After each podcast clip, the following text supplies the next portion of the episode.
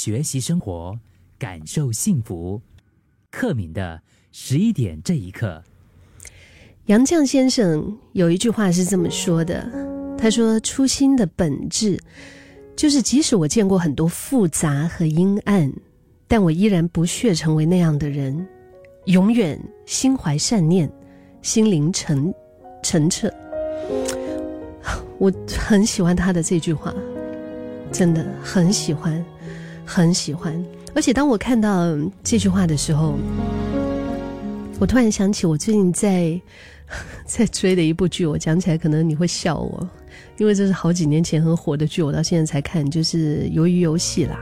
嗯，嗯，里面那个男主角，他看起来就是一个感觉上好像没有用的人，对吧？感觉上就是一个，呃，怎么说呢，小混混啊。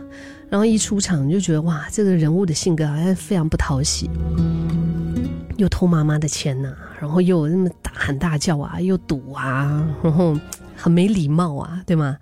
但是有一个小小的一个细节，就是他，嗯，蹲下去，就是他买了一买了一条鱼，好不容易有点钱买了一条鱼，他蹲下看到一个流浪小猫。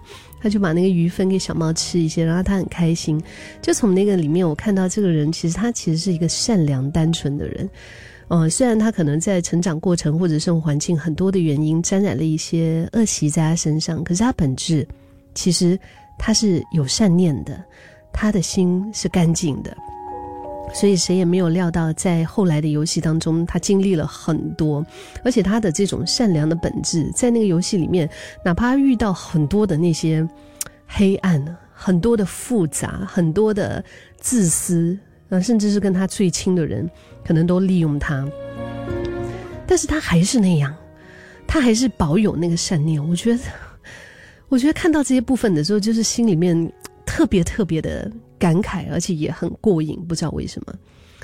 就是说到，像是刚刚杨绛先生他说这个初心呢，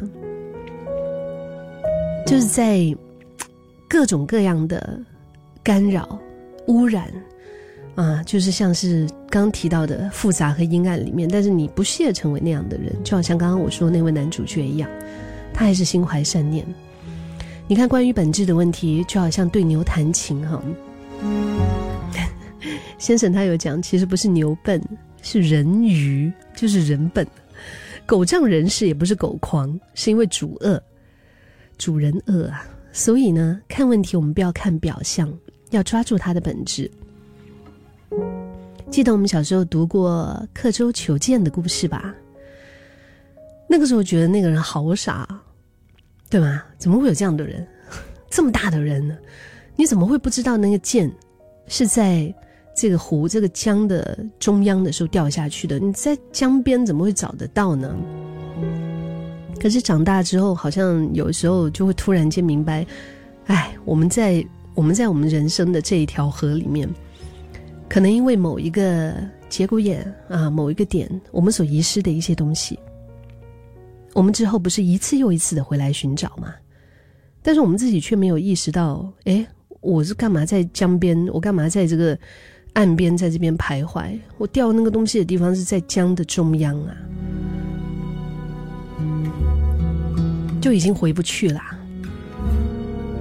还有啊，小时候你也有听过掩耳盗铃的故事吧？掩耳盗铃，掩耳盗铃，感觉上也是傻子才会做的事，可是没有想到长大以后，身边真的啊，还真见过，甚至是不少这种掩耳盗铃的人。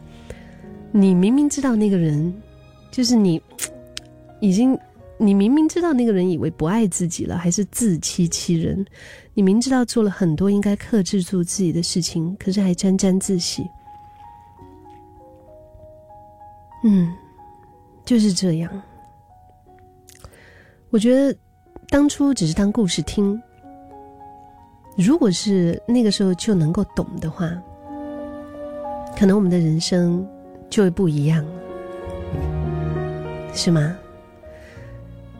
每个人都在听故事，可是，一不小心，可能我们也成为了故事里面的人。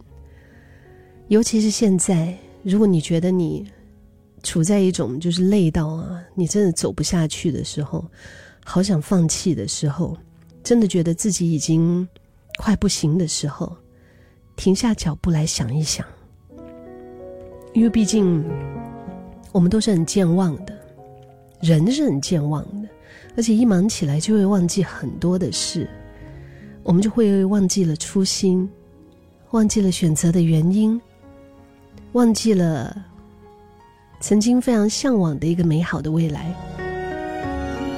忘记了自己为什么要踏上这条辛苦的路。就比如说，我现在可能我很累，我有点支撑不下去。我可以回过头来想一想，为什么我当初我要选择这条路？我觉得把自己拉回那个当初那个时候做选择的时候，那个心情就会不一样了。而且我们现在所经历的一些问题波折，其实也是我们成长的。非常珍贵的养分，不是吗？可能你所付出的一切，就算是感觉上效果不大，但是总比没有的好，也绝对不会是无用的功。而且你现在正在追逐着梦想，或许没有办法总是圆满如意，但是至少你也会在前进的过程当中，更了解自己，看见自己的可能性。想想这一切究竟是为了什么？想通了，现在的累，其实真的也就不算什么了。